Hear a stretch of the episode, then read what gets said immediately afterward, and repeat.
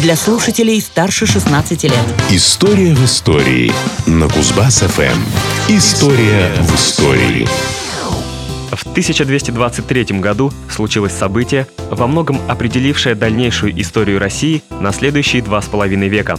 На реке Калки впервые сошлись русские дружины и монголо-татарские войска. Поражение в этой битве стало началом возникновения монголо-татарского ига на Руси.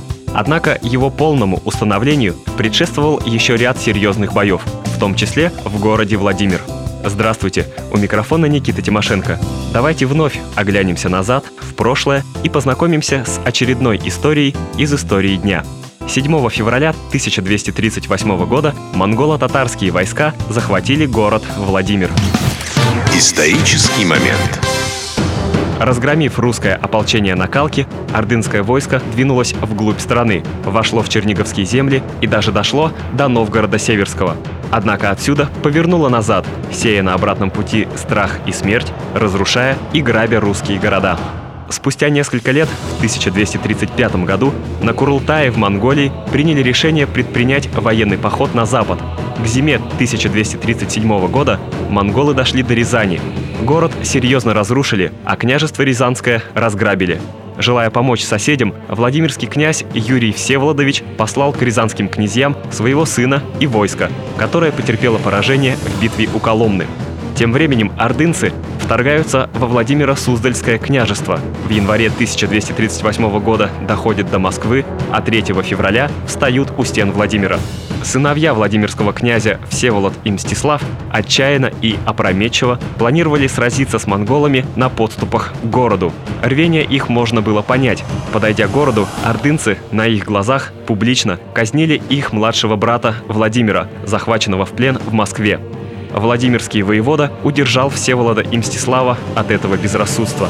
Во время осады Владимира к монгольскому войску присоединились еще несколько отрядов, которые в это время успели разграбить Суздаль. Из истории дня. Тем же вечером, 6 февраля, ордынцы обнесли город чистоколом и установили осадные орудия.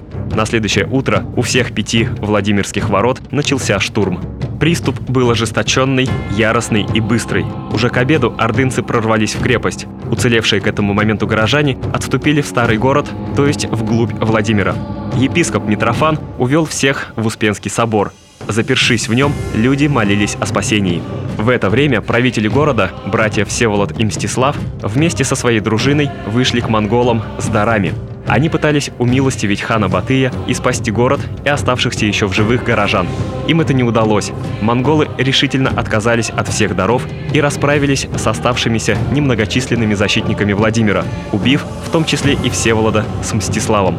Успенский собор монголы подожгли вместе со спрятавшимися в нем людьми. В огне погибла княгиня Агафия Всеволодовна и вся великокняжеская семья, члены которой были позже канонизированы как Владимирские мученики. После полного захвата Владимира ордынцы разорили и сожгли город. Всех пленников, и стариков, и женщин, и детей, не щадя казнили, причем многих с особой жестокостью, привязав обнаженными к лошадям и пустив волоком по снегу. История и даты. После разгрома Владимира монголо-татарское войско расползлось по Владимиро-Суздальской земле в разных направлениях. Этой же зимой пали еще 14 городов княжества. Из них самое упорное, но столь же тщетное сопротивление смогли оказать лишь Переславль-Залесский и Тверь. Но это уже совсем другая история. История в истории на Кузбасс-ФМ. Вот такая история.